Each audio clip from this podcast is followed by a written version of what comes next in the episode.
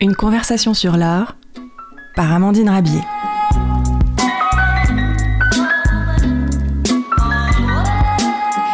Bienvenue sur Cause Commune 93.1 FM. Vous pouvez également nous retrouver en ligne sur cause-commune.fm. Aujourd'hui, je reçois Martine Laca, docteur en histoire et théorie de l'art, et Séverine Sofio, sociologue et chercheur au CNRS, pour discuter ensemble des femmes artistes en écho à l'exposition qui va bientôt s'ouvrir au musée du Luxembourg. C'est une question de jour et nous nous en réjouissons. Mais avant, observez ou imaginez. Nous sommes en Angleterre, à Londres, à la fin du XVIIIe siècle, en 1772 exactement.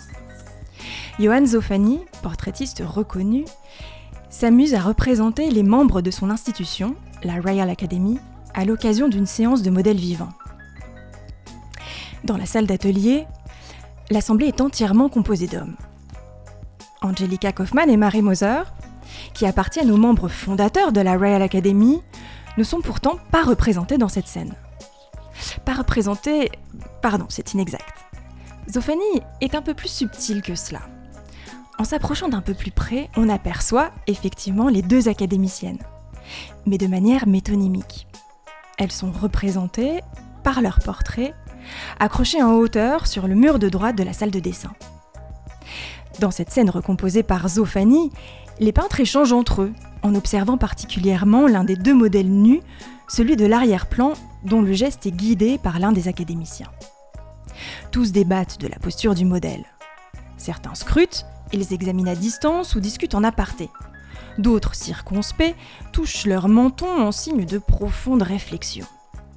Tous paraissent très concernés par le débat que suscite la mise en scène de la posture du modèle masculin.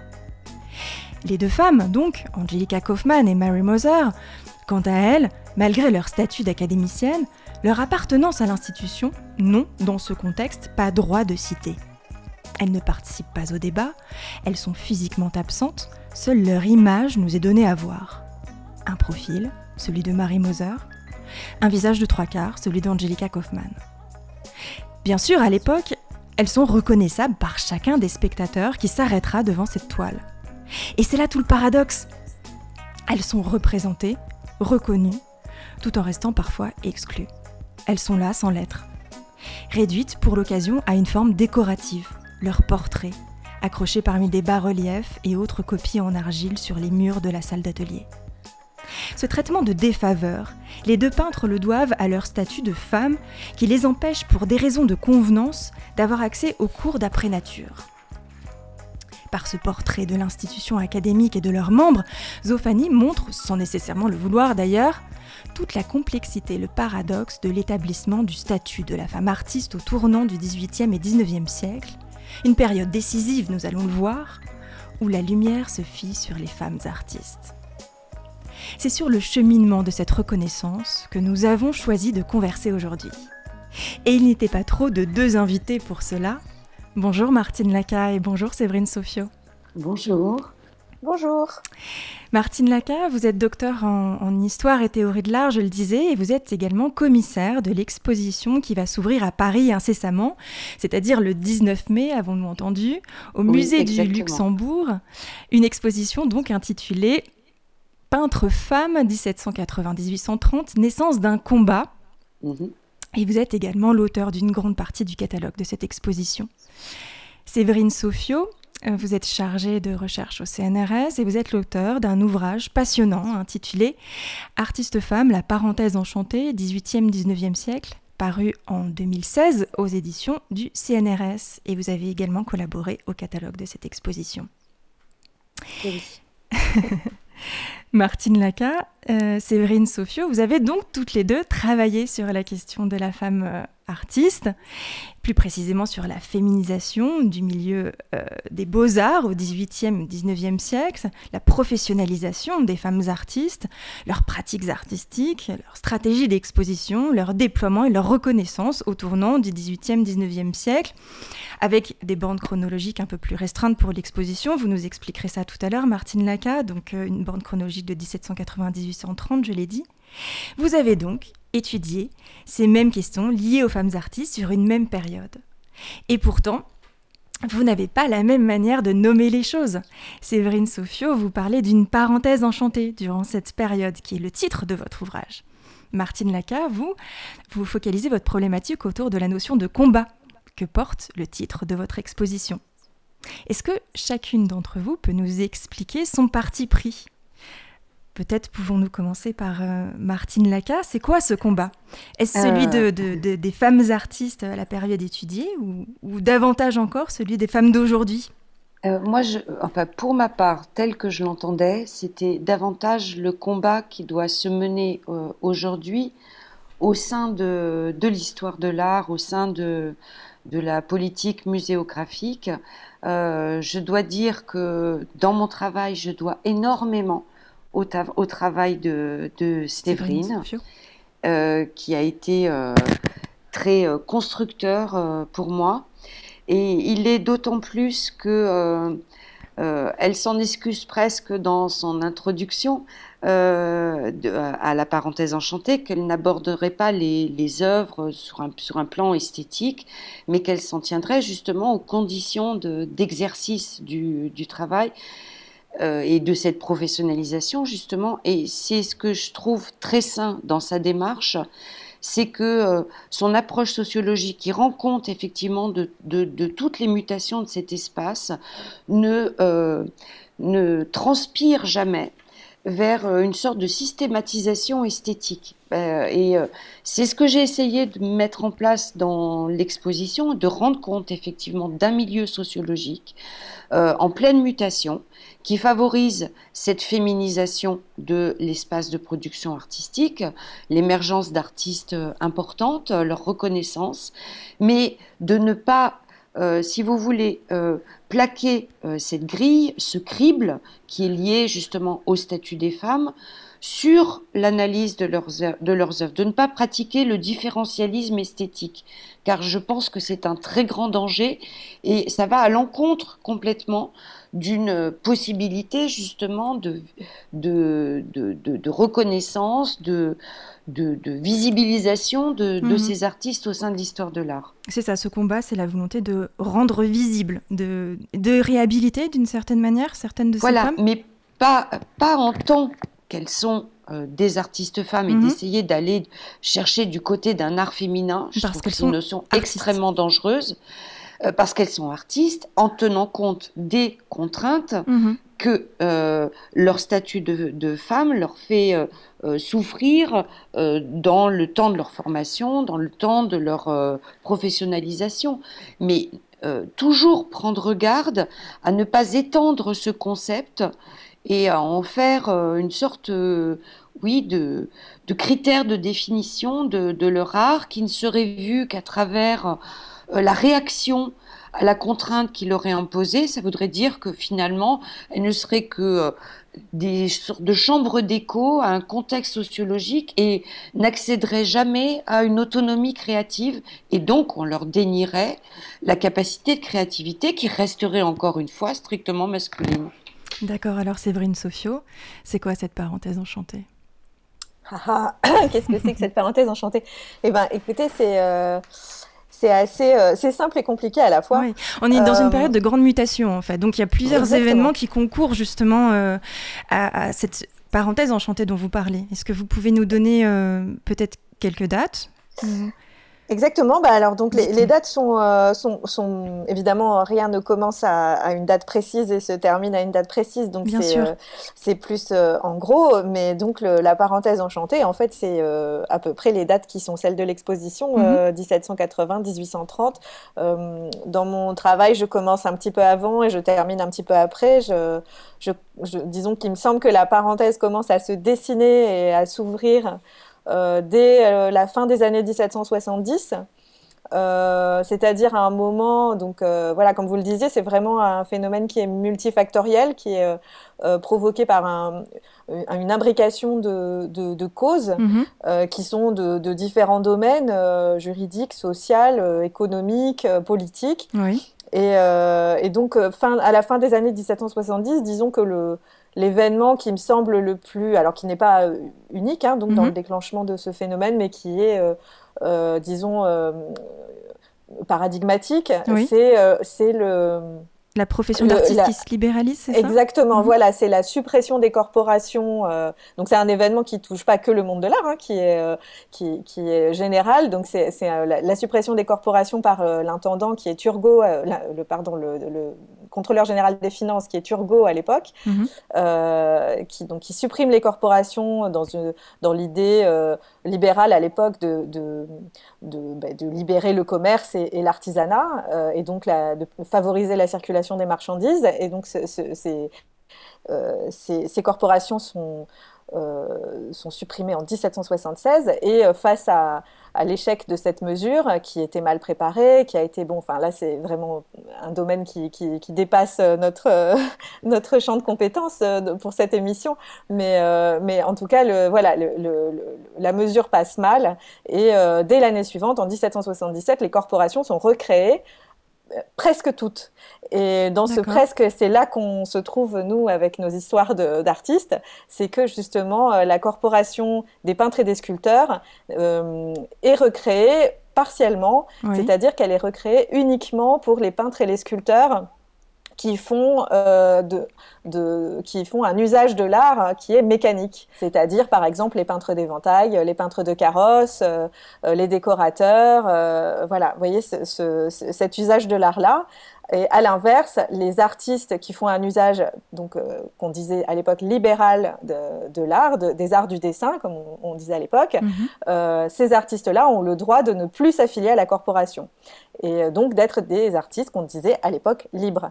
Et ces artistes libres ont la, ce nouveau statut qui existe à partir de 1777, bouleverse complètement le, le monde des beaux-arts et permet surtout aux femmes euh, de pouvoir se dire artiste sans passer par les contraintes de l'affiliation à la corporation qui était pas si lourde que ça, enfin tout est relatif, hein, mais qui était par rapport à d'autres corporations un tout petit peu plus légère pour les femmes.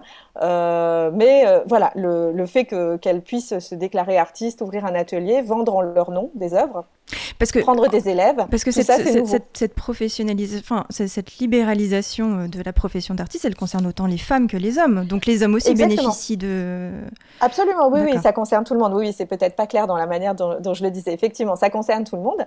Mais ce qui nous intéresse, nous particulièrement, c'est que euh, les, les, artistes femmes, euh, elles sont euh, pour la première fois rendues visibles pour la, la simple et bonne mmh. raison que le, le système de l'atelier corporatif traditionnel était organisé autour de la production d'un maître mmh. et que donc c'était vraiment l'art comme pratique collective et que donc toutes les toutes les personnes qui travaillaient au sein de l'atelier produisaient de l'art, de la peinture. Bon là je parle de peinture, mais ça ça, ça, ça marche pour les autres arts du dessin à partir qui, qui voilà, pour la gravure, la sculpture, etc. Mais donc pour la peinture, euh, le, tout l'atelier contribue euh, à, la production d'une peinture qui est mhm. finalement signée par euh, le seul maître. C'est normal, hein, ça c'était. Donc parfois il y avait quelques maîtres femmes, hein, dont Adélaïde Labiguiard, dont je crois qu'on parlera tout à l'heure, hein, ou, Elisabeth Vigée-Lebrun, mais à l'époque. Mais mais la plupart du temps c'était des, des, maîtres hommes, et donc la plupart des femmes qui travaillaient dans ces ateliers euh, on ne les connaît pas ou très étaient invisibles au même, ça, au même titre que les autres assistants en fait. Mhm. Exactement, voilà, comme les compagnons, comme les, apprentis. Euh, mhm. et ça, alors ça, je, pour les personnes qui voudraient en savoir plus, je renvoie vraiment au travail de Charlotte Guichard sur la signature, qui, est, euh, qui est absolument fondamental et qui permet de, de même d'éclairer euh, cette question de, parfois des, conflits euh, entre des, apprentis ou des compagnons et des maîtres euh, de, manière tout à fait originale. Donc vraiment, ça vaut pour tout le monde cette, cette histoire de travail collectif et d'invisibilisation, mais pour les femmes, c'était systématique puisqu'elles étaient, disons, moins poussées à se déclarer maître et à passer la maîtrise. Et il y a un autre événement qui est important, semble-t-il, c'est en 1791, lorsque s'ouvre le premier salon libre. Pour quelles raisons, quelles conséquences ça a sur euh, l'exposition des femmes artistes, justement? Est-ce que cet événement particulièrement les rend davantage visibles? Euh, je ne sais pas si je laisse Martine répondre ou si je réponds. Euh, allez-y, Séverine. euh, alors pour le, le, salon libre, euh, oui, oui, tout à fait. C'est une, alors c'est une étape qui est à la fois importante symboliquement et, et, assez dérisoire sur le plan numérique pour les femmes, ah oui. puisque bon, le en fait, le, salon libre, c'est une étape très importante dans l'histoire sociale des artistes, disons, puisque pour la, pour la première fois, les, tous les artistes, tous et toutes, euh, euh, ont le droit d'exposer. Jusque-là, ce droit était réservé aux, membres de l'Académie royale. Mhm. Voilà. Et il y avait énormément de demandes et de tentatives euh, de, de, la part des, artistes non académiciens pour, pour exposer. Est-ce qu'il y a un jury? Néanmoins. Au jury de 1704, oh pardon, à l'expo de 1791, oui. alors il y a eu un, jury, mais il était, alors le, nombre d'exposants était très réduit. Hein, je crois que c'était à peu près 200, hein, 200 exposants. Euh, hommes et femmes. Euh, mais euh, donc là, oui, donc, oui, il y avait un jury, mais qui était vraiment, qui faisait pas. la sélection est venue après quand quand il y a eu plus de plus d'œuvres. Là, pour l'instant, c'était plus un, jury qui s'assurait de, de, la nature décente des, des sujets. c'était moins, voilà, c'était pas encore le, jury du salon tel qu'il existera 15 ans plus tard. Et donc là, voilà, pour la première fois, des artistes, quelle que soit leur affiliation, peuvent exposer au public, euh, et parmi eux, évidemment, des femmes. Et ce qui est euh, tout à fait intéressant, c'est que euh, à une époque où, donc en pleine révolution, où les artistes réfléchissent beaucoup à leur statut, à leurs conditions de travail, à la nature juridique des de, de, leur rassemblement, de leurs associations. Est-ce que c'est des associations professionnelles, des associations qui les représentent, mhm. etc. Enfin, voilà, il y a tout un débat, ça bouillonne vraiment. Et jamais, pas une fois, euh, je n'ai trouvé dans les archives ou dans les correspondances ou dans les articles de journaux ou dans les comptes rendus d'assemblée euh, une, euh, une occurrence de quelqu'un qui s'interrogeait sur la pertinence que les femmes participent au salon. Voilà, jamais. La, la, participation des femmes au salon n'a jamais été ne serait-ce que mise en question. D'accord, c'était une évidence. C'est quasiment un impensé, voilà. D'accord. Donc c'est quelque chose de tout à fait intéressant qui est rarement mis en avant parce qu'on insiste beaucoup sur le fait que les femmes n'étaient pas acceptées à l'institut, etc. Euh, certes, mais il euh, faut aussi avoir en tête que leur participation au salon n'a jamais fait question. Oui, c'est très intéressant parce que j'aimerais qu'on revienne sur euh, la formation des artistes, parce qu'en théorie, les femmes ont accès aux formations, y compris à la formation académique, puisque dès la, création de la Royal Academy, euh, il me semble que les femmes ont un droit d'accès. Et je crois que la première femme est élue quelques années plus tard, en, en, 1663, la première académicienne, Catherine Bouchardon. J'ai noté. Donc, en fait, elles, ont, euh, en tout cas en théorie, accès d'une certaine manière. Alors, euh, j'aimerais savoir euh, justement de quelle manière et de quelle manière peut-être cet accès est restreint à, euh, la formation d'artistes. Ce que j'aimerais, c'est que vous nous expliquiez quelle est la formation des artistes à la fin du XVIIIe siècle, pour les hommes comme pour les femmes, voir leurs différences, s'il y en a, et ce qui les rapproche également dans ces conditions de formation. Martine Je me permets, puis euh, Séverine, euh, euh, pour prendre à la parole ensuite. ce qui justement marque une différence avec notre, avec notre période, c'est que, enfin, la période ultérieure qu'on aborde dans, dans l'exposition, c'est que dans ces périodes du, du, XVIIe et même si on remonte auparavant, très largement, à part quelques rares exceptions, euh, la formation pour les femmes est de type familial. C'est et, euh, et cette carrière se fait de manière très endogamique. On est dans une famille de peintres, on épouse un peintre, euh, on va faire des petits peintres, et voilà. On est. bon, il y a des exceptions. Par exemple, c'est le cas à la Renaissance de Sophonis Banguissola, qui naît dans une famille bourgeoise humaniste. Mais bon, Sinon, on est euh, fille d'eux ou femme d'eux. Euh. Oui, et, ce qui est nouveau. Mais, peut-être pour les hommes aussi, non euh, il y a effectivement ce canal-là, mais dans la mesure où pour les hommes, il y a également le canal académique qui permet de, de, sortir de, cette, de ce type de, de, oui, de, de, formation intrafamiliale et de carrière intrafamiliale qui sont liées justement à, à, à l'entreprise plutôt.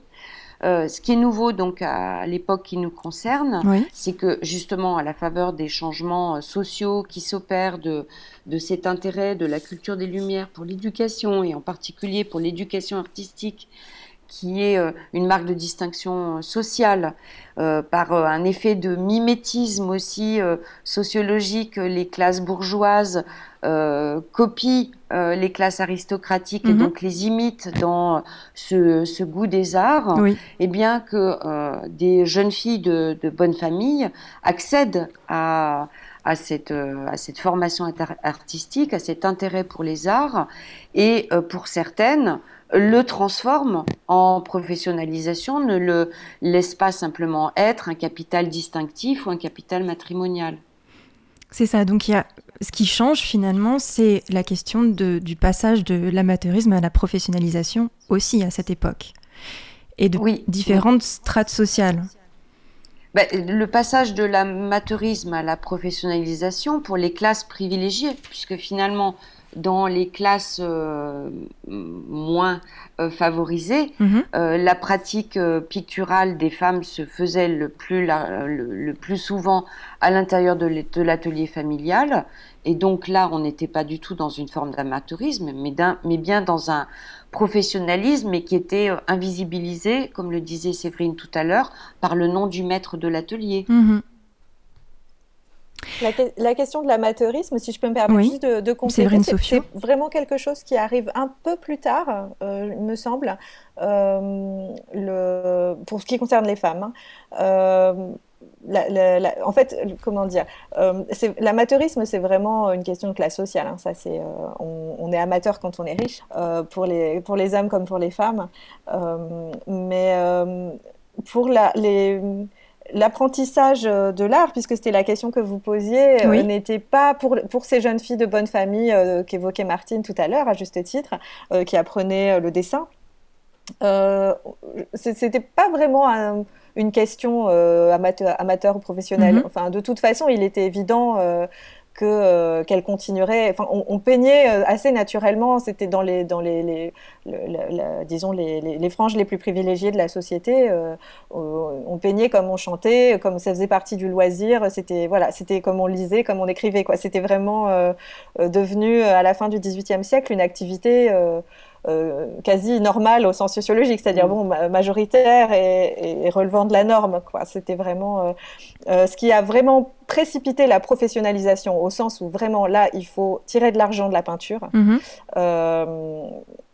pour les femmes surtout, parce que ça s'est un peu moins posé pour les hommes, ou disons différemment, mais pour les femmes surtout, ça a été la révolution, clairement, puisque c'est beaucoup de ces artistes qui ont bénéficié de la formation dans les meilleurs ateliers de l'époque, les plus en pointe, quoi, les plus les ateliers d'avant-garde pour, mhm. pour, donner un, un, terme totalement anachronique, euh, les ateliers néoclassiques en fait, hein, ceux de ceux de Suvé, ceux de Regnault, de Vincent, de, enfin de Vincent non, Vincent n'avait pas d'élèves femmes, euh, mais de la Biguillard, de, de David, euh, toutes ces toutes ces jeunes femmes qui ont été formées à la peinture selon donc le, le, le, les critères les plus les plus exigeants de l'époque, ont été dans des familles qui ont subi la révolution au sens, mm. euh, voilà, qui, qui, ont subi un déclassement brutal. Euh, C'était des familles de, de, de, de, fermiers généraux. Euh, L'une d'elles était même, euh, une des élèves de David était même fille d'un des derniers ministres de Louis XVI. Enfin, voilà, c'était vraiment des familles qui ont subi la Révolution mm-hmm. et, ces femmes-là ont dû apprendre à, se servir de leur art pour gagner de leur vie. Alors, et ça, c'est crucial. D'accord. Vous avez parlé des ateliers. Justement, où se forment-elles ces femmes? Parce que vous, évoquez les ateliers. J'aimerais bien qu'on approfondisse un peu donc cet enseignement. Mais qu'est-ce qu'on qu'est-ce qu'on fait dans l'atelier? Qu'est-ce qu'on apprend dans l'atelier? Il y a aussi des cours de modèles vivants, euh, des cours de dessin. Est-ce que les femmes ont accès aux cours de modèles vivants véritablement? Il y a aussi des cours euh, d'anatomie, de myologie. Je sais que ceux-là sont mixtes. En tout cas, on voit des lithographies, par exemple, on voit une lithographie dans le catalogue de, Jean-Henri Marlet, euh, intitulé Académie de dessin, où on voit euh, typiquement des hommes et des femmes dans une même assemblée en train de, dessiner euh, un modèle qui porte un caleçon. Il n'est pas complètement nu. Donc j'aimerais savoir un petit peu, en fait, ce qui est commun aux hommes et, aux femmes de l'époque et euh, ce à quoi les femmes sont encore euh, exclues, si tant est qu'elles le soient. peut-être que tout leur est accessible euh, à cette période-là, dans cette parenthèse enchantée justement. la formation, bah, pour aller très vite, la formation des artistes à cette époque, alors c'est la même, en gros, vraiment pour les hommes et les femmes. Ce qui diffère, en fait, c'est la spécialisation. C'est-à-dire si euh, on va plutôt. Euh, on choisit un atelier en fonction de. Être un peu plutôt spécialisé dans le paysage, dans la nature morte, etc. Bon, en fonction de, ces spécialités, les, formations vont un peu varier. Mais en gros, la formation de base euh, au dessin à l'époque, mhm. elle est en trois étapes. La première, c'est le, la formation d'après. enfin, alors, la formation est basée sur la copie.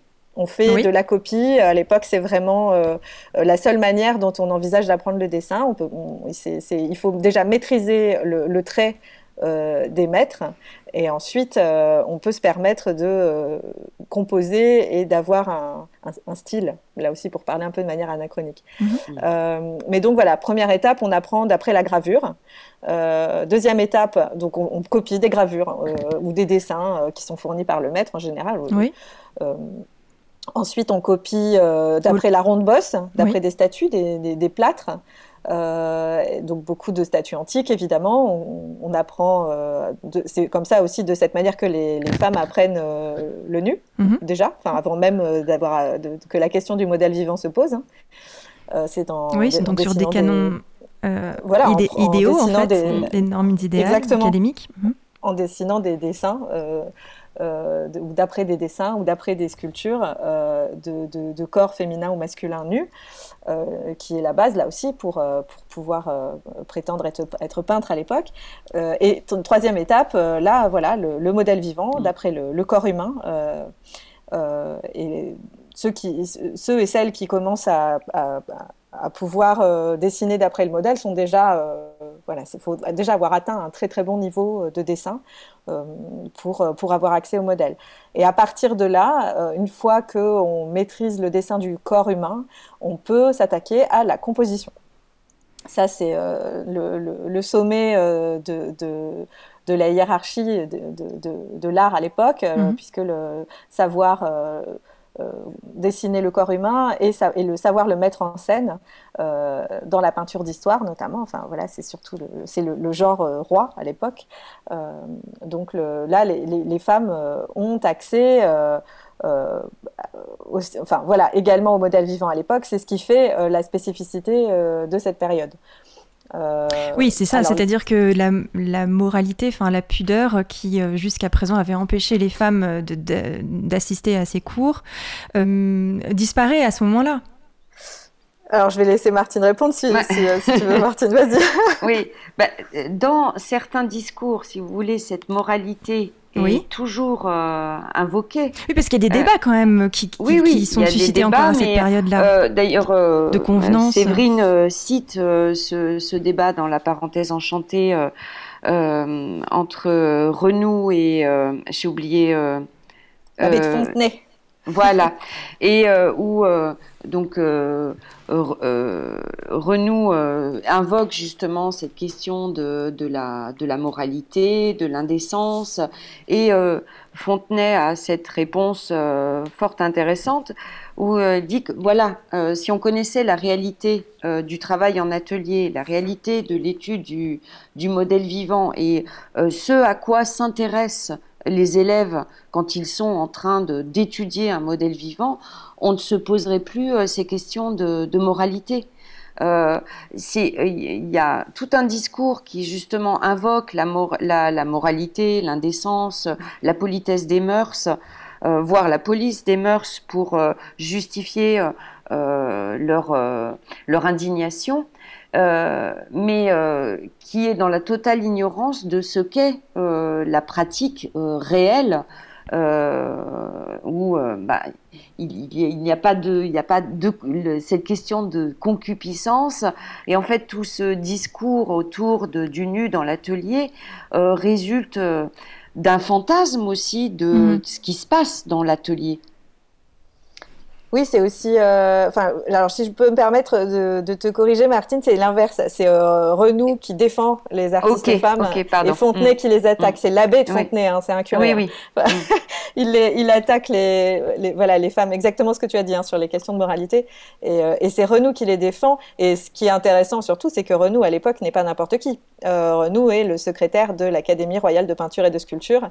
Et il écrit dans le Journal de Paris, qui est le journal le plus lu à l'époque. Donc, euh, et mm. c'est là qu'il prend la défense euh, des artistes femmes euh, en disant, en fait, mais, en ridiculisant complètement les arguments de, de l'abbé de Fontenay mm-hmm. et en lui disant, mais enfin, mon bon ami, vous n'avez rien compris. Enfin, c'est, nous les artistes, on se pose pas cette question comme ça. Et, il a aussi une, une, très belle formule qui est euh, dans, dans, une, dans une pépinière, euh, quelle jeune pousse oserez-vous euh, mm. enlever Dans l'idée que on n'a pas assez de, bons artistes en France pour se permettre de ne pas d'interdire l'accès à une catégorie d'entre eux, et cette catégorie, en l'occurrence, ce serait les femmes. Donc, dit, voilà, l'important, c'est de, de, les former bien, mm. tous et toutes. Pour anticiper la, suite de, de, notre débat quant à à l'histoire de l'art justement de, cette, question, euh, qui est euh, assez remarquable, c'est que c'est on invoque très souvent l'attitude de Fontenay plutôt que celle de Renou pour justifier euh, une situation euh, victimaire euh, des artistes femmes et justifier également le fait qu'il y en a peu ou qu'on n'en a pas parlé. Il y a une façon aussi de, donner voix à des documents de cette époque euh, qui redessinent aussi un paysage de, de, la création à ce moment-là. Et nous reparlerons de la fonction de l'historien tout à l'heure, mais avant, nous allons faire une pause musicale avec Aretha Franklin.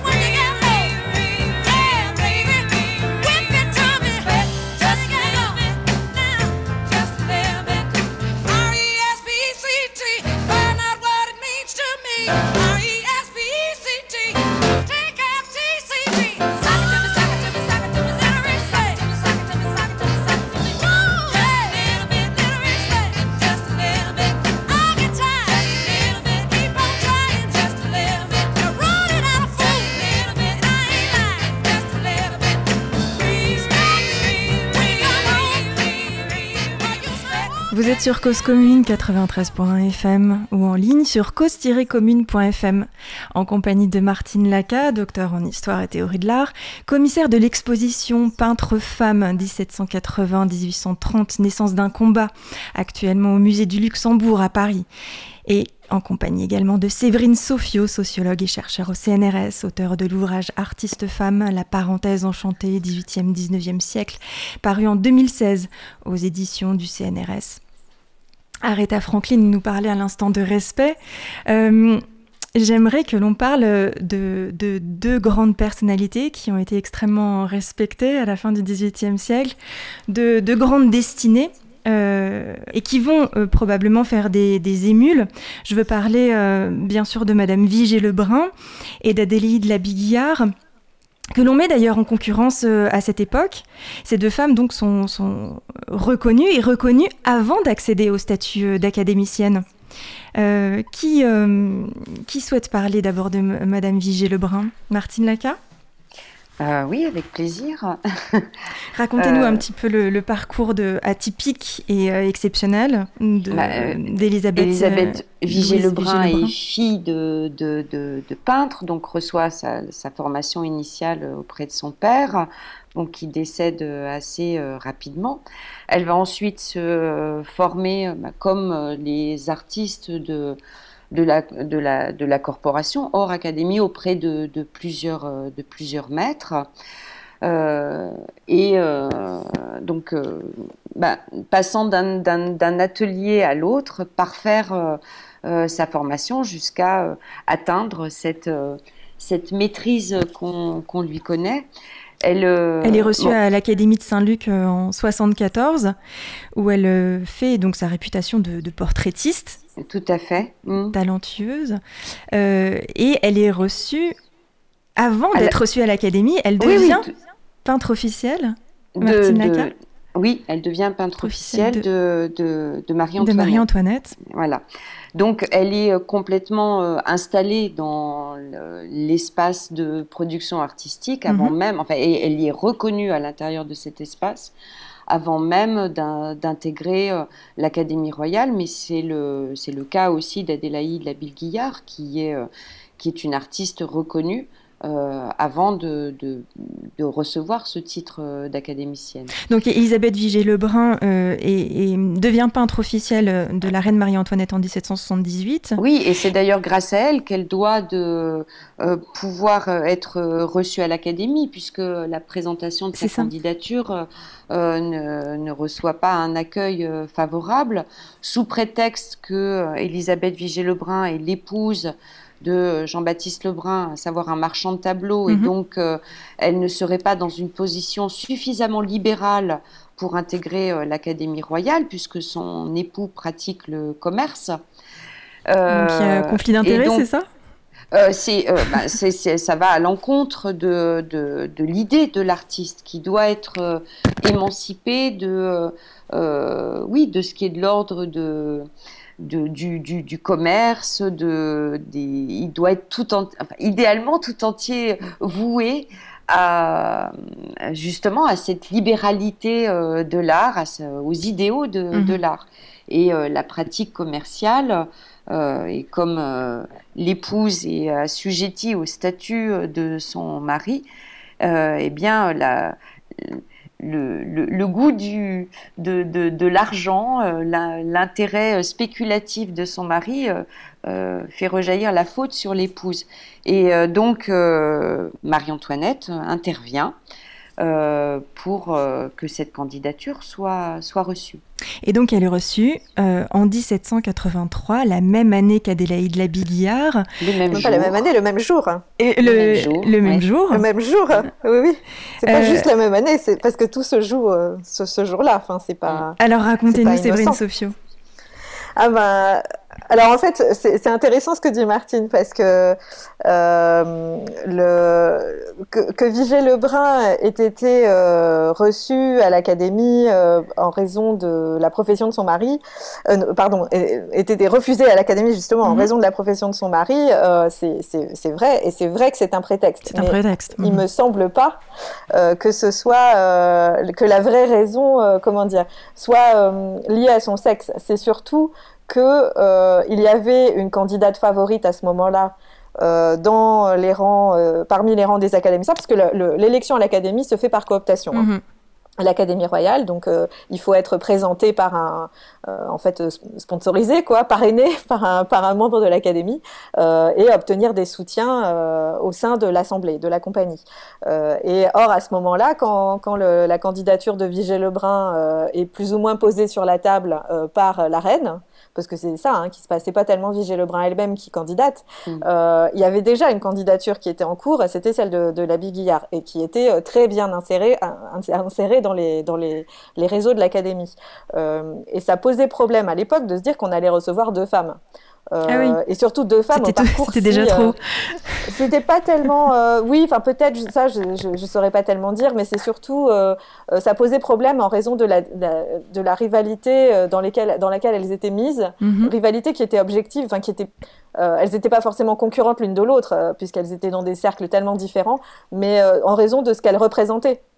Et Vigée Lebrun représentait vraiment une peintre mondaine mhm. qui avait fait son nom dans les cercles de, de, la noblesse et de la grande bourgeoisie parisienne de l'époque, euh, qui était euh, elle-même très connue, mais enfin publiquement, c'était son nom circulait déjà dans les gazettes pour euh, des dîners qu'elle organisait, des, des sauteries mondaines, quoi. Voilà, elle était vraiment complètement intégrée dans ce monde proche de la cour, très très où la sociabilité est, est très importante.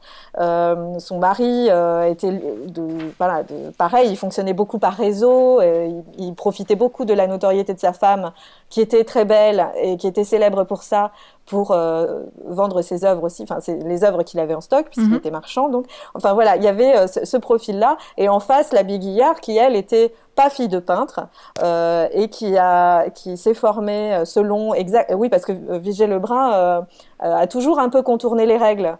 elle s'est toujours arrangée pour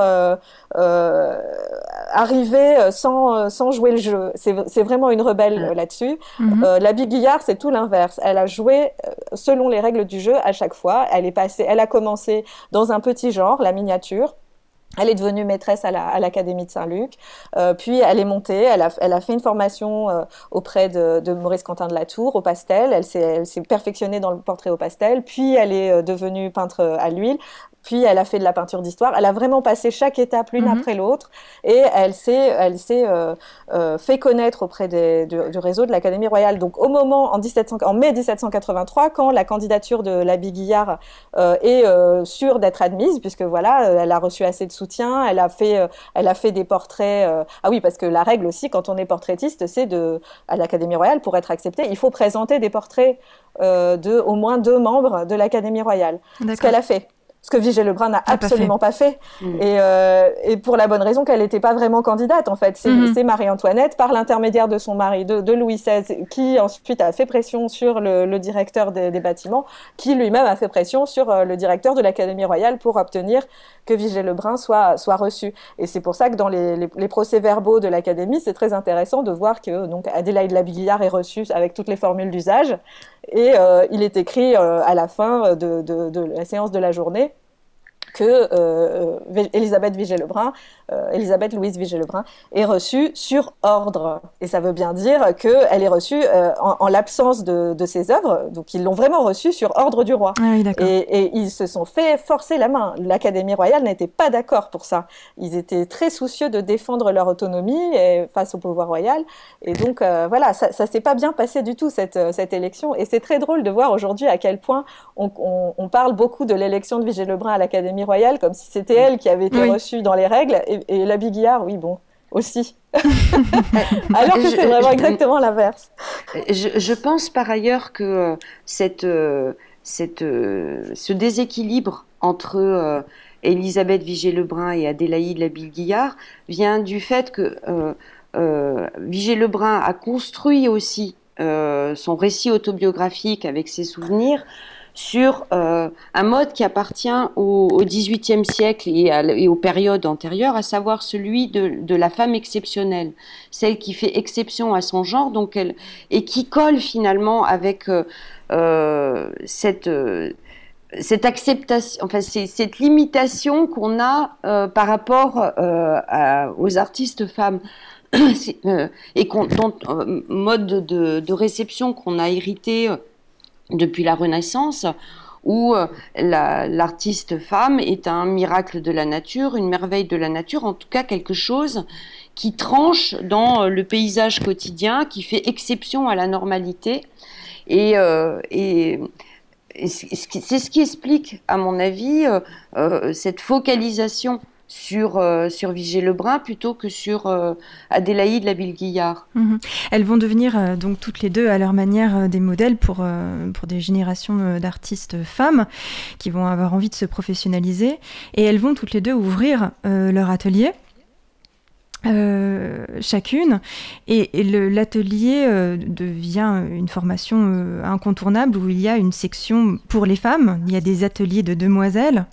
Vous le disiez tout à l'heure, Séverine Sofio, Jean-Baptiste Greuze ouvre sa section d'ateliers pour les femmes. Jacques-Louis David en fait de même.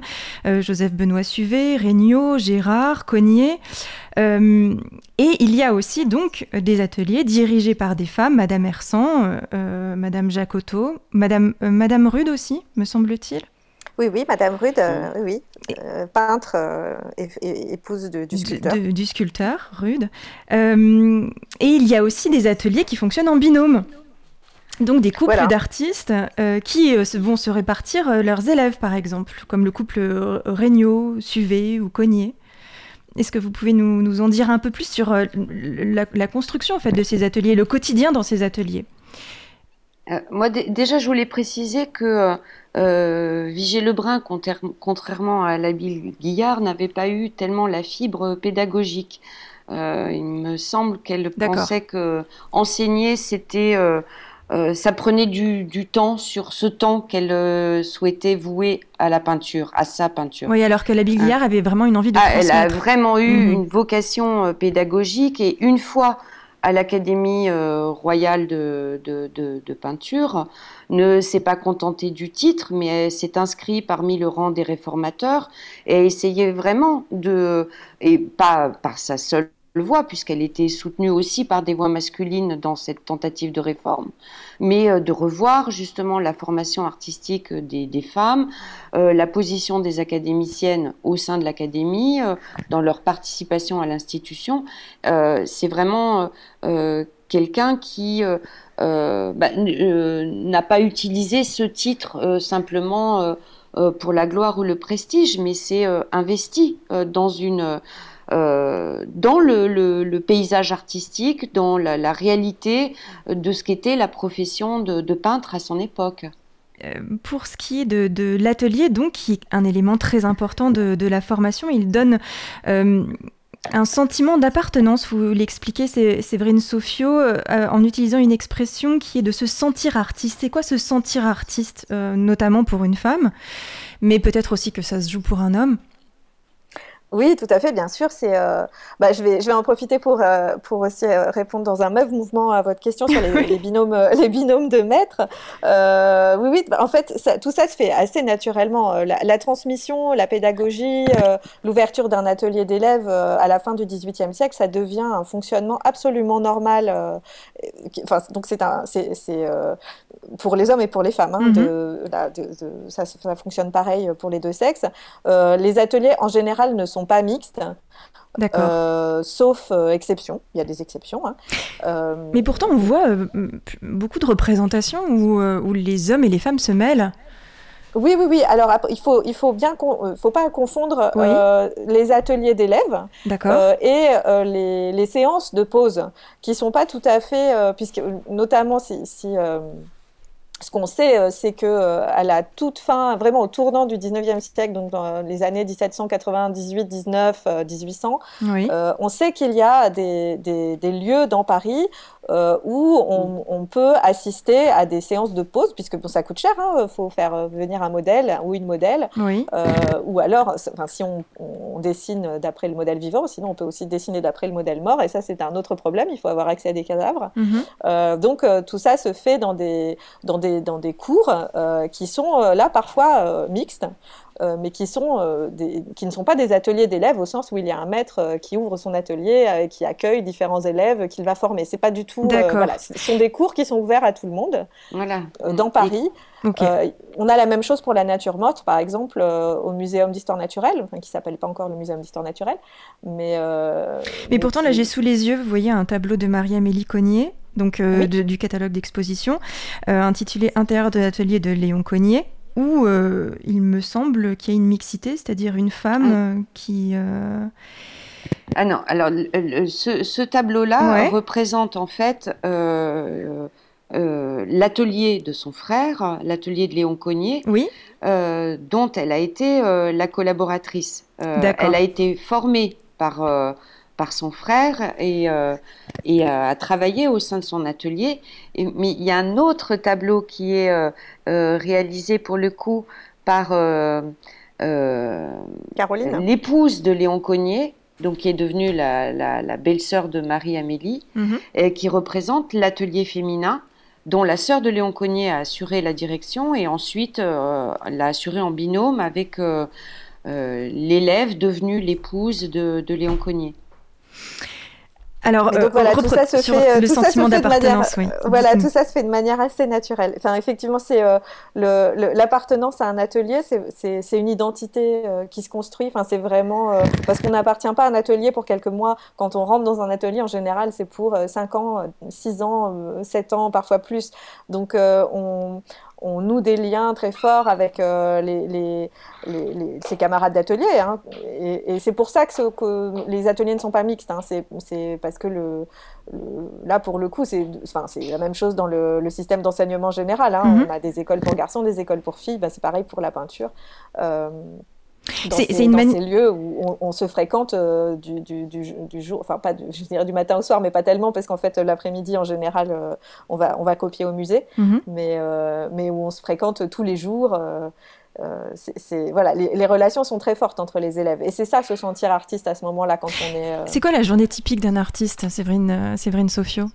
Dans un, dans un atelier d'élèves? Euh, Que ce soit en général, enfin, c'est-à-dire le, temps de partage entre la pratique dans l'atelier, euh, la copie, enfin, comment ça s'organise? Euh, alors dans les ateliers d'élèves, c'est toujours à peu près la même chose pendant, enfin jusqu'à jusqu'au milieu du 19e siècle.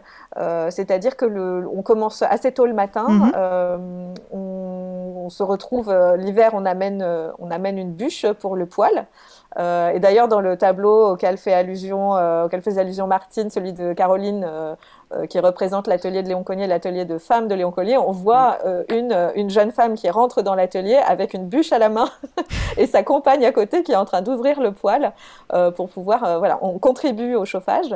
donc on, on, arrive à l'atelier assez tôt, on travaille ensemble. Parfois le, le maître est là, parfois il n'est pas là. Le, le, maître, donc ça peut être un homme ou une femme. Hein. Mm-hmm. Parfois il est là, parfois elle n'est pas là. Le, le, le, disons la discipline, enfin si tant est qu'il y ait besoin de discipline, hein, mais euh, le, euh, le, ou la gestionnaire euh, de l'atelier s'appelle pour les garçons un, massier, pour les femmes une massière, qui ramasse l'argent chaque mois pour le paiement des modèles, pour le paiement des fournitures, etc. Enfin voilà, donc le matin, tout ça s'organise. En fait, on est dans un atelier, on est un peu autogéré. Hein. Mhm. C'est, quelque chose qui, est, qui, qui, qui s'organise de manière assez spontanée, puisque les maîtres sont souvent assez absents finalement. Et le maître passe eux-mêmes à leur, euh, ouais, régulièrement. Travaillent eux-mêmes à leurs œuvres. Voilà, ils sont, ils sont souvent dans une pièce à côté ou mhm. voire dans un atelier ailleurs dans la ville. Euh, et il passe, voilà, il y a un jour, euh, un jour précis dans la semaine, euh, un ou deux jours, où le maître vient faire le tour, regarder comment travaillent les élèves, répondre aux questions, etc. Mais il n'est pas tout le temps là du tout. On, travaille entre soi. Mhm. Et puis l'après-midi, souvent, les, élèves, quel que soit leur niveau, vont, voilà, vont travailler au musée. Mhm. Euh, puisque le, bah, à Paris, c'est le Louvre euh, qui est ouvert au public euh, donc à partir de, 1793 mm. et qui devient un lieu de formation en fait quasi où les, qui est rempli de jeunes artistes qui vont qui copient d'après les sculptures, d'après les tableaux de maître, voilà. Donc et on fait ça tous les jours sauf le dimanche. Oui, et pardon de revenir sur ce sentiment d'appartenance, mais c'est quelque chose d'intéressant parce que euh, à partir de, 1796, euh, me semble-t-il, il est inscrit au salon élève d'eux, donc on se revendique aussi d'un maître. Ça permet une forme de légitimité aussi pour les femmes, mais en fait pour les femmes comme pour les hommes peut-être? oui, c'est une règle qui prévaut autant pour les artistes femmes que les artistes hommes. La, mention du nom du maître.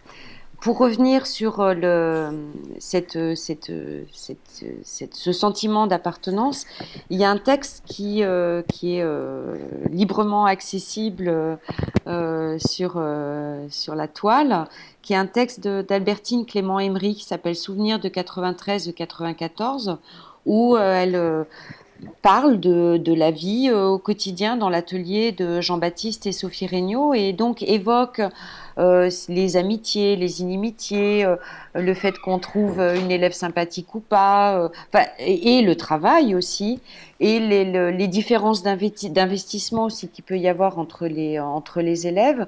Et c'est un texte qui bah, témoigne sur le, sur le vif, en quelque sorte, de ce qu'était la vie dans un, dans un atelier à ce moment-là.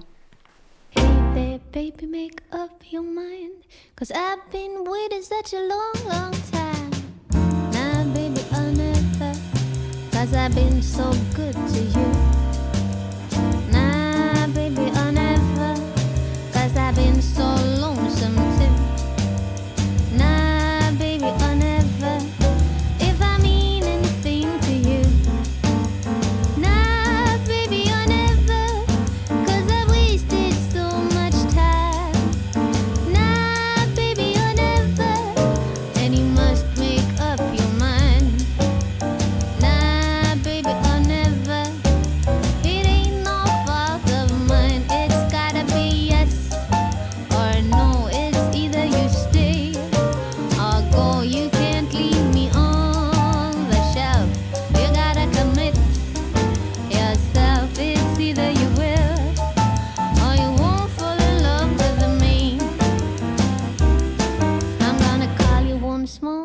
Telephone.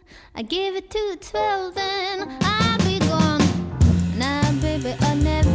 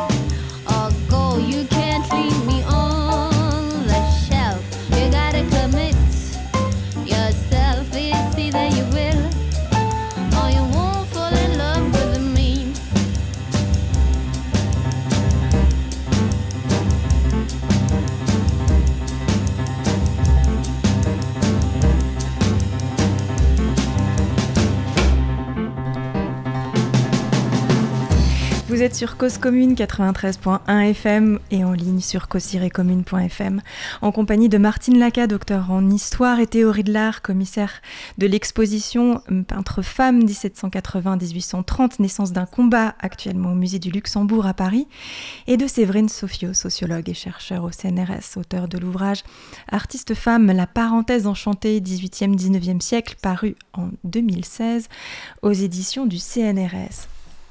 Nous parlions donc euh, de la formation d'artistes et des ateliers, mais les femmes aussi vont développer euh, des stratégies euh, d'exposition pour se montrer soit au salon, soit d'ailleurs de manière très personnelle. certaines femmes vont, s'émanciper et trouver d'autres moyens, vont trouver d'autres leurs propres moyens de visibilité, en fait, euh, parfois à la manière euh, des hommes, finalement. Euh, J'ai un exemple en, en tête, c'est celui de Geneviève Brossard de Beaulieu, l'élève du peintre Greuze, qui organise des expositions dans son atelier. J'ai lu dans un texte du catalogue. C'est assez intéressant de voir ça. Martine Laca, vous voulez nous en dire un mot, peut-être? Vous, Euh, vous- Oui, en, en sachant que euh, le mode de, de visibilité, euh, quand même le plus. Reste le salon, bien sûr. Ah oui, oui, globalement, c'est. si mon souvenir est bon, excusez-moi, mais peut-être que Séverine pourra me corriger. Mais si Geneviève Brossard de Beaulieu a recouru à ce type d'artifice, c'est qu'elle n'était pas dans une situation justement de, de, visibilité de son travail euh, qui euh, lui permettait d'attendre et de laisser venir. Elle était dans un certain embarras quant à sa, quant à, oui, quant à sa, quant à sa carrière, qui mhm. l'a poussée euh, justement à, à, exposer dans son atelier. Mais le, la, la, la voie royale pour se faire reconnaître, et cela de plus en plus, d'autant que avec le 19e siècle, au phénomène de, d'engouement pour le salon s'ajoute aussi celui du développement de la presse et de la critique d'art. C'est le lieu où on existe. Oui. Et c'est le lieu incontournable où on existe. Mais euh, euh, ce genre de dévoiement m'intéressait, d'autopromotion finalement. Euh, et il y en a aussi évidemment au, salon. Est-ce que vous, avez des, des exemples, Martine Laca ou Séverine Sofio juste sur l'exposition particulière, l'exposition individuelle, comme l'a fait euh, Brossard de Beaulieu. Oui. Euh, alors, c'est, il faut relativiser cette, cette pratique parce que c'est quelque chose qui est absolument courant pour, pour les hommes à, l'époque. Hein. Mhm. ce qui est étonnant, c'est que les, les femmes s'y mettent aussi, mais ça, c'est lié à ce qu'on disait tout à l'heure sur euh, le, nouveau statut en fait que permet le nouveau statut juridique hein, que permet euh, le, statut d'artiste libre. Euh, pour la première fois, maintenant, on peut, une femme peut tout à fait se, revendiquer comme artiste et, il y en a d'autres en son nom. Il y en a d'autres des exemples comme ça d'autopromotion qui, qui s'exposent dans leur atelier? De femmes, hein, je parle. De femmes à la manière des hommes? À ma connaissance, non. D'accord. Il y en a, peut-être. Hein, il y en a peut-être. Euh, ça. Bah, il y a Joséphine Sarrazin de Belmont qui euh, ah a fait euh, des. Oui, beaucoup plus tard, oui, effectivement. C'est quoi beaucoup plus tard? C'est dans les années 1820, sous la Restauration. D'accord. Oui. Mm. C'est ça, hein, ouais. Mm. Voir sous la monarchie de Juillet, même peut-être. Oui, oui, oui. Euh, là, dans les années 1820-1830, là, on est avant, le, avant la Révolution. Euh, vraiment, c'est. En fait, avant la Révolution, le salon, comme on disait, est réservé aux académiciens. Donc, pour exister en tant qu'artiste, si on n'est pas académicien, ce qui est le cas de beaucoup mhm. de, peintres, euh, il faut trouver un moyen. Et, et, ce, moyen, c'est d'ouvrir son atelier. Souvent, c'est quand on, par exemple, quand on a fini un, un grand tableau, on va publier une petite annonce dans, le, dans une gazette ou dans un journal et euh, annoncer, enfin, et ouvrir son atelier, annoncer qu'on ouvre son atelier euh, tel jour, euh, pendant, pendant la journée, et on l'ouvre au public pour que les gens puissent voir ce tableau avant qu'il parte chez son destinataire, où il ne sera plus visible. Donc l'artiste le rend visible de cette manière, et comme ça, voilà, il peut, il reçoit du public de cette manière. C'est un peu l'ancêtre des expositions individuelles, mais ce ne sont pas des expositions au sens strict. La première exposition individuelle vraiment au sens strict, où on paye à l'entrée et on va voir une œuvre d'un artiste en particulier, c'est l'exposition des Sabines euh, de Jacques-Louis David en 1801. Mm. Voilà, là, là il, fait date. Euh, c'est la première fois qu'un artiste s'expose euh, moyennant finance. Voilà, c'est ça. Voilà.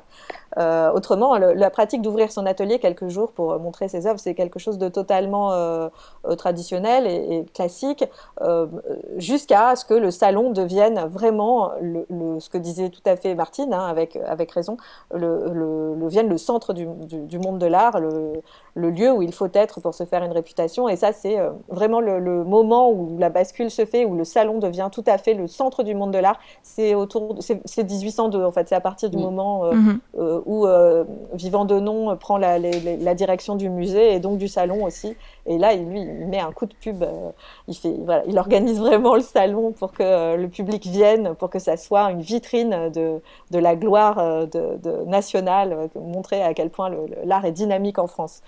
Et, les femmes sont les bienvenues oui. pour cela. Alors, je n'ai pas encore vu l'exposition, hélas, mais vous mentionnez dans, dans, le catalogue votre volonté de mettre à l'honneur dans cette exposition euh, Martine Laca, euh, le portrait, et plus particulièrement l'autoportrait d'artiste. Euh, femme donc. c'est une manière pour elles quoi, de créer leur propre légitimité, de se sentir peintre, comme on le disait tout à l'heure, pour reprendre l'expression de, Séverine Sofio?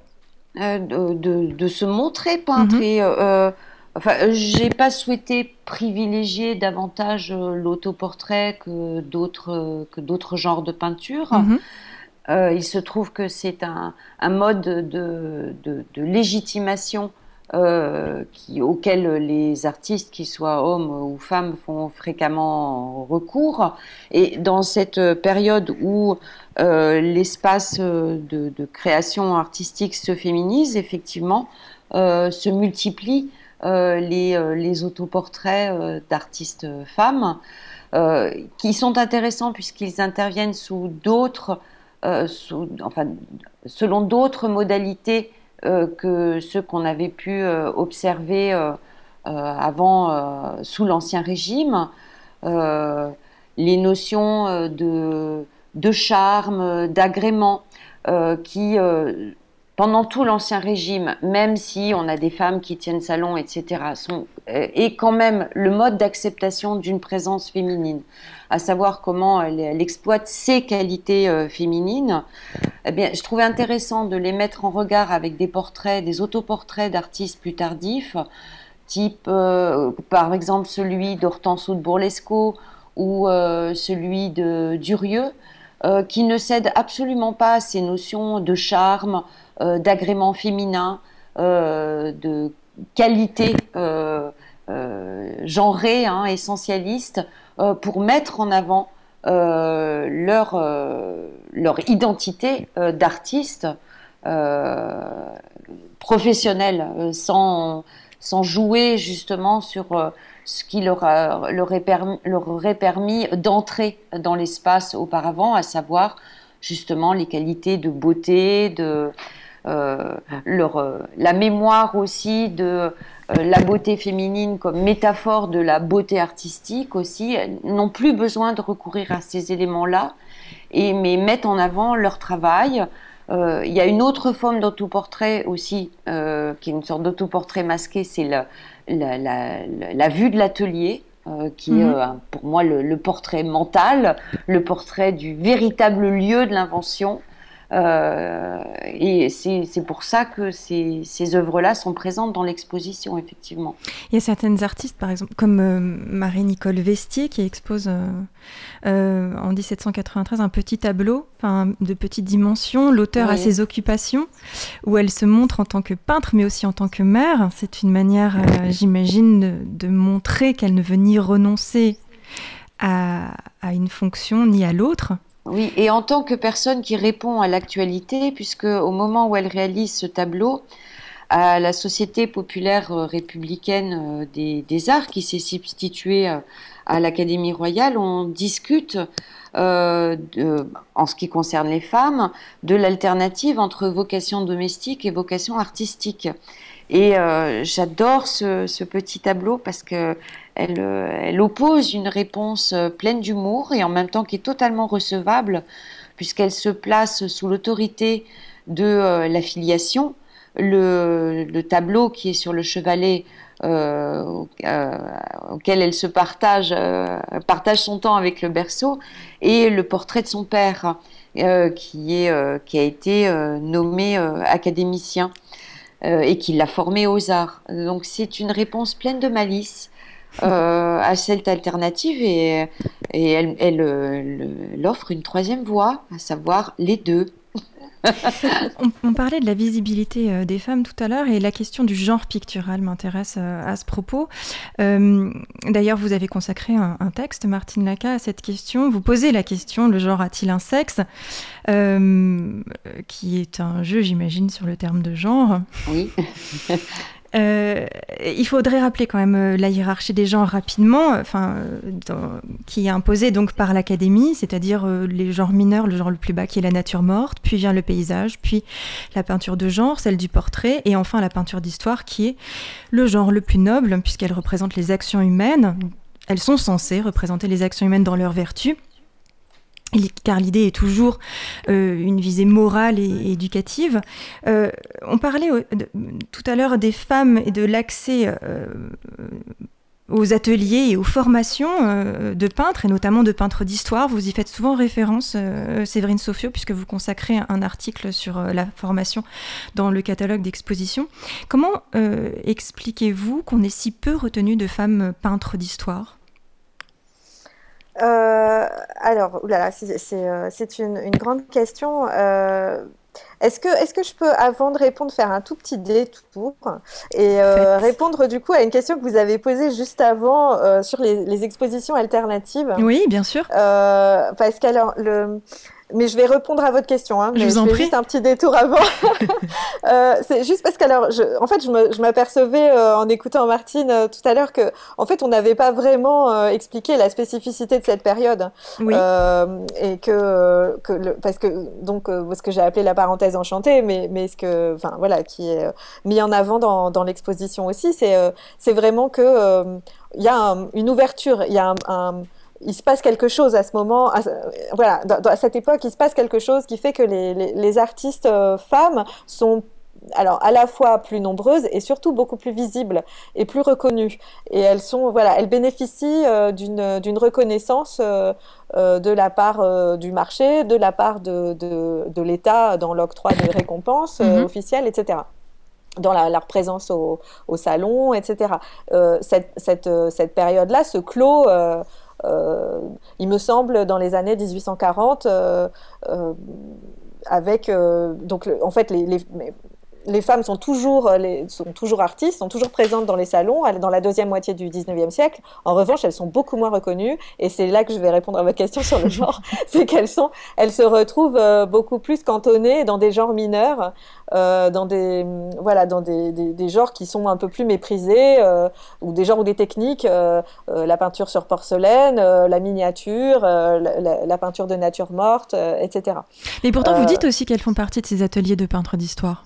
Voilà, c'est ça. Mais c'est vraiment la, la, spécificité de, de ça. Je parlais pour le, la fin de la parenthèse enchantée. C'est le moment où on les retrouve euh, cantonnés dans ces genres-là. Okay. Or, euh, la spécificité de cette, euh, de cette période euh, dite la parenthèse enchantée, oui. c'est que vraiment, elles sont euh, très présentes, y compris dans euh, les, les, les, genres les plus euh, prestigieux, dont la peinture d'histoire. Qui a la peinture d'histoire, c'est vraiment la, la, peinture allégorique, la peinture de, de scènes mythologiques, oui. les peintures de scènes historiques, et ce qu'on a appelé aussi, qui a un, genre un peu spécifique à la période, disons aux premières décennies du 19e siècle, qui est le, genre anecdotique ou le genre historique, qu'on a aussi appelé le genre troubadour, qui représente voilà le Moyen Âge un peu fantasmé, avec des, des, des, des scènes des scènes avec des personnages connus, euh, souvent dans des, euh, dans, des, dans des, situations un peu plus anecdotiques, mais voilà, qui sont euh, dramatiques. Enfin, c'est aussi le, le, le, début de la peinture romantique. Hein, euh, mm. Donc euh, voilà, les femmes sont présentes dans tous ces genres-là, et, et c'est vraiment une spécificité de cette période. Et, et dans les dans le, le, là aussi, enfin, je rejoins aussi ce que vous, la question que vous posiez sur le fait de se sentir artiste. Un, un, une, une, manifestation du fait qu'elle se sente artiste, euh, c'est qu'elle qu n'hésite pas à revendiquer et à protester quand elle s'estime exclue euh, ou euh, discriminée. Alors je mets, je mets discriminée en, entre guillemets. Hein, on, on, c'est pas du tout un terme qu'on emploie à l'époque. Mais, euh, mais voilà, par exemple, euh, dans les années 1830, on a euh, des, des, artistes femmes mm -hmm. qui refusent le, le, jugement du jury quand le jury euh, refuse leur peinture pour le salon, quand elles se voilà, quand elles se voient exclues du salon sur une année, une année, voilà, elles vont protester et faire, par exemple, des publier des brochures et organiser des expositions de leur peinture pour mettre, pour prendre le public à témoin en disant regardez, on, on, on m'a refusé. Et ce qui est tout à fait intéressant euh, pour cette période et qui prouve que euh, euh, les artistes femmes n'étaient pas du tout stigmatisées, n'étaient pas que être artiste pour une femme n'était pas une honte pour, -hmm. pour, pour leur famille, ce qui sera le cas euh, par la suite, hein, ce qui sera le cas quand la, la, la, parenthèse enchantée sera refermée euh, dans la deuxième moitié du siècle, oui. mais pas à ce moment-là. Et la preuve, c'est que ces brochures, par exemple, sont distribuées et publiées par leur père ou par leur mari. Euh, et euh, on a des exemples dans, ça, dans les archives. Enfin, j'en ai reproduit euh, quelques, quelques exemplaires dans mon livre. Oui. il y a des exemples de brochures et d'expositions de, qui sont organisées par les pères de, ces, de, de, notamment deux artistes qui ont été refusés au salon. Le, et leur père publie une brochure où il, où il explique que ses, ses, filles sont des génies et qu'il invite le public à venir voir dans la, la salle qu'il a louée en face du Luxembourg, en plus, qui est un lieu, le, musée du Luxembourg à l'époque était le lieu où on, exposait les, les, artistes vivants qui étaient consacrés par l'État. Euh, donc c'était très très symbolique et mhm. voilà donc le soutien de la famille donc c'est un peu anecdotique cette idée de d'exposition alternative soutenue par les pères ou les maris mais ça prouve aussi qu'il il y a vraiment une une honorabilité mhm. euh, à, être, à être artiste pour les femmes à l'époque. C'était quelque chose qui était accepté, euh, qui n'était, elle n'était pas euh, stigmatisée comme peut l'être le, personnage de peintre dans l'éducation sentimentale, dont j'ai oublié, Mademoiselle Vatnaz, voilà, dans l'éducation sentimentale, Flaubert nous fait le portrait d'une peintre. donc ça, on est dans les années 1860-1870. Et là, on, on sent qu'on est passé dans un autre régime. On n'est plus du tout à ce moment où qu'on a voilà, qu'on essaye de mettre en avant Martine et moi euh, de, de, cette parenthèse enchantée où les femmes peuvent être artistes et s'en revendiquer publiquement. Euh, donc voilà, alors j'ai pas du tout répondu à la question sur les genres du coup, euh, mais euh, mais c'est mais non mais c'est extrêmement intéressant cette question de, des expositions alternatives. Mais là, par exemple, vous avez vous avez des exemples en tête ou, non? Est-ce que c'était des peintres d'histoire pour le coup? Ces femmes qui sont refusées, d'accord Ok, tout à fait. Oui, justement, bah, parce que le, bon pour une, pour une nature morte, on n'irait pas faire je ne sais tout, pas tout ce bazar. Hein. je ne sais pas jusqu'où l'amour d'un frère ou d'un frère. ah bah, si, peut-être, hein, ceci dit. Mais là, là c'était pour des, peintures d'histoire, bien sûr. C'était, euh, mais parce que faut voir aussi, il faut, il faut se rendre compte de ce que ça veut dire. Produire une peinture d'histoire, hein, c'est, euh, c'est, beaucoup de temps, beaucoup d'investissement, beaucoup d'argent. Euh, il faut les, fournitures, il faut le temps, il faut le, parfois payer les modèles pour le faire. C'est, il faut des, accessoires quand on fait des, choses un peu historiques. C'est la raison aussi pour laquelle le salon est, apparaît tous les deux ans et pas tous les ans, parce que les, ah, les peintres d'histoire. à partir de 1833. Oui, absolument. Mais, mais avant, l'argument, c'est justement qu'un peintre d'histoire ne, peut difficilement fournir chaque année, en fait. Exactement. Et quand le rythme s'accélère, hein, mm. il faut suivre. Il y a, une chose qu'il faut préciser aussi, c'est que euh, euh, dans les premières, euh, les, premières années du, du 19e siècle, et on, observe un, comment dire, un certain détachement vis-à-vis de, des grandes machines historiques, des grandes machines mythologiques, qui va peu à peu s'imposer et laisser la place à ce que disait Séverine, à savoir les scènes de genre historiques, où euh, la dimension sentimentale, la focalisation dramatique sur l'événement intime, l'événement psychologique va prendre de l'importance en peinture. Les, les femmes étant par convention euh, plus euh, euh, destinés à représenter ce type de scène intimiste, sensible, sentimentale, vont pour le coup exceller aussi dans ce genre et se faire remarquer parce que elles, elles, ont, elles bénéficient, si vous voulez, d'une mutation du goût, d'une mutation de la demande qui euh, accueillent complètement leurs compétences dans euh, ce genre auquel elles sont par tradition destinées. Oui, elles s'adaptent aux contraintes du marché. Mm. Comme les hommes et elles, et elles y excellent puisque elles y sont davantage préparées. Mm-hmm.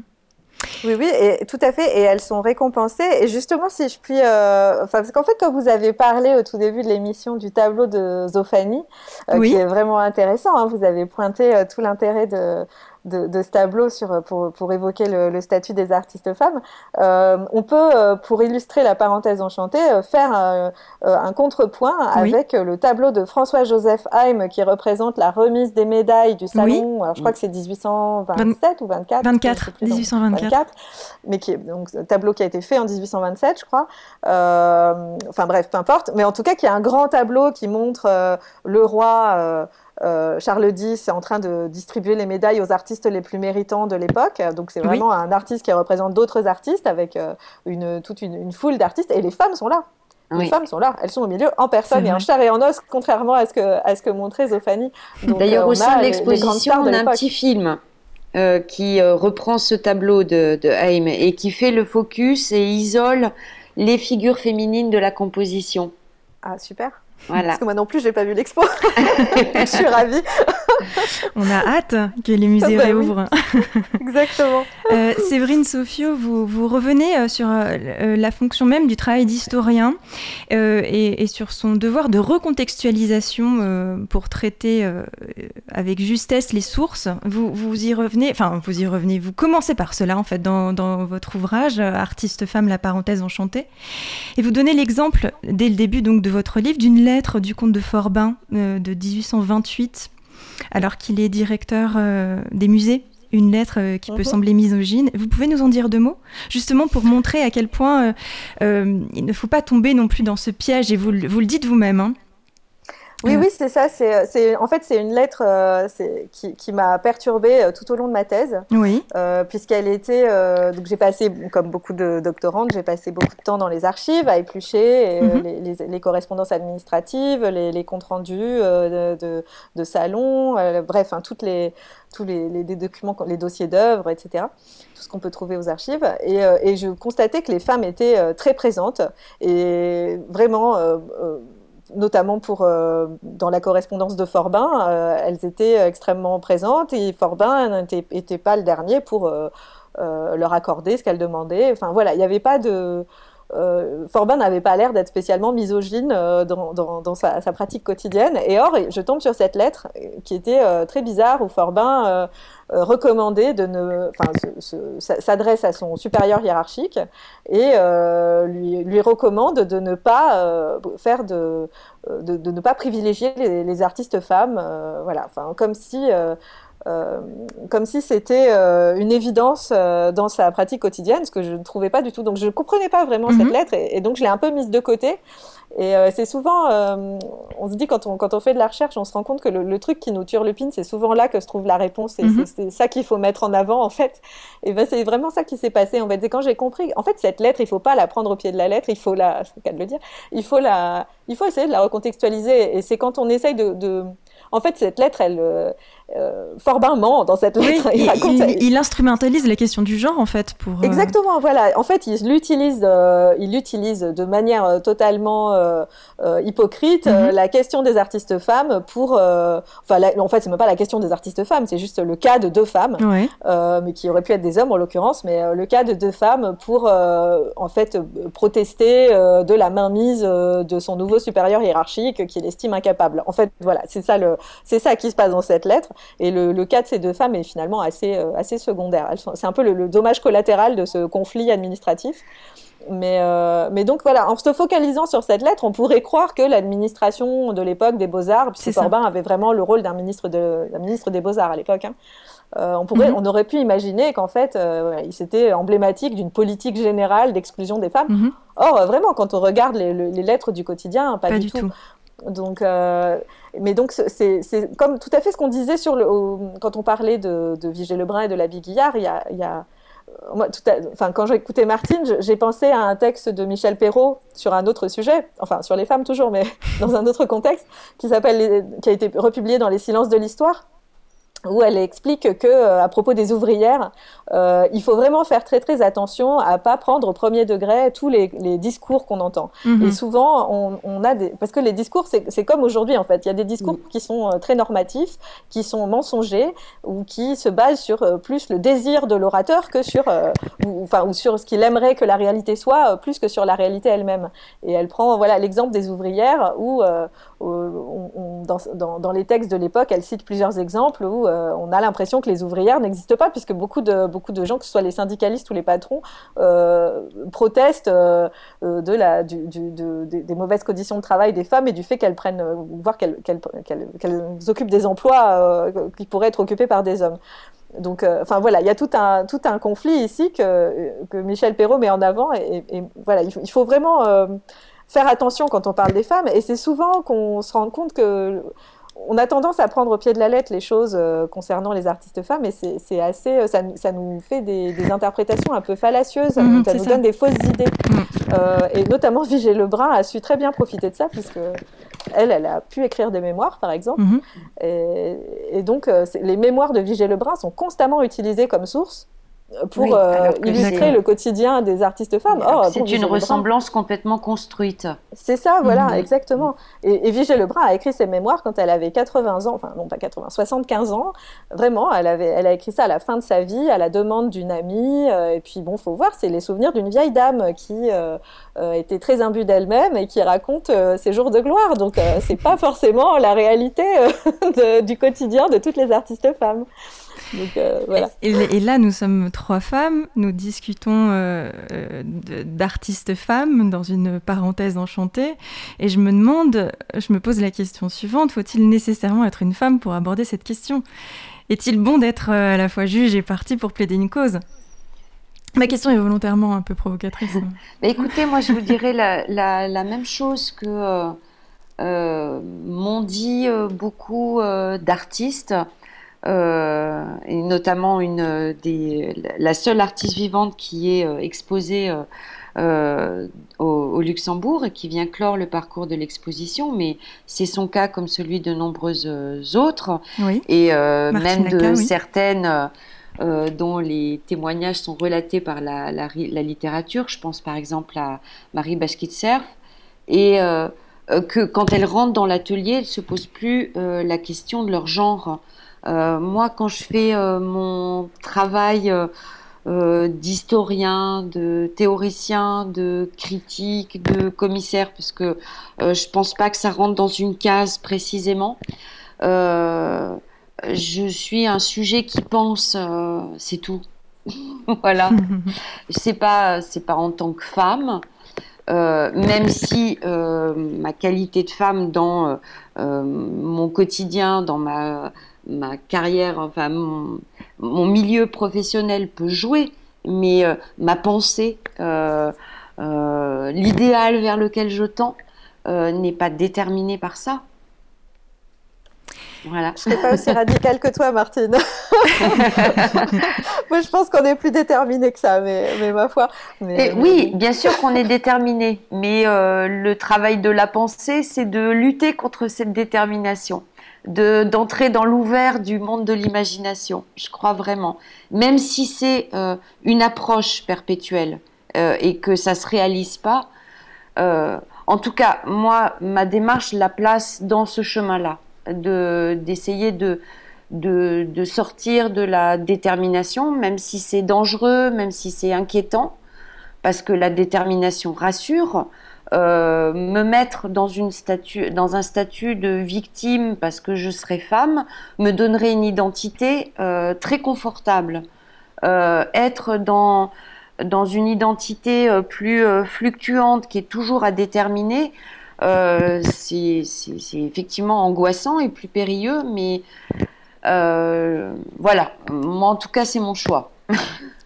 Et, c'est tout en, tout cas bien que, le débat soit ouvert. Pour terminer euh, cette émission, euh, Martine Laca, pourriez-vous euh, nous, décrire un tableau, mettre en avant une personnalité d'artiste que nous n'avons pas eu le temps d'évoquer durant cette émission et qui vous a particulièrement marqué et que vous aimeriez en tout cas nous faire partager?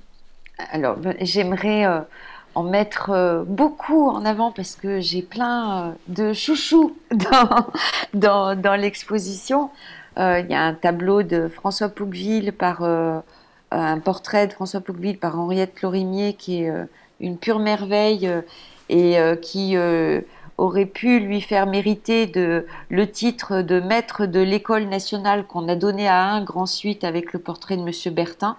C'est un tableau sublime qui a un côté, euh, je, le dis souvent euh, dans mes commentaires, dans les visites, euh, un côté Hitchcockien dans son attention implacable au réel et en même temps sa tentation vers l'idéal. Mais puisqu'on a parlé d'Adélaïde Labille-Guillard, je voudrais évoquer un, un, portrait qui se trouve en début du parcours de notre exposition et qui est placé en vis-à-vis vis à vis d'un autre portrait du même modèle par euh, Vigée Lebrun. Et il s'agit de, Madame euh, Élisabeth de France, donc la sœur de Louis XVI. Et euh, sous un mode complètement différent, divergent de celui de, de Vigée Lebrun, qui est très pimpant, très audacieux dans, ses couleurs, où il y a beaucoup de, sprezzatura, de,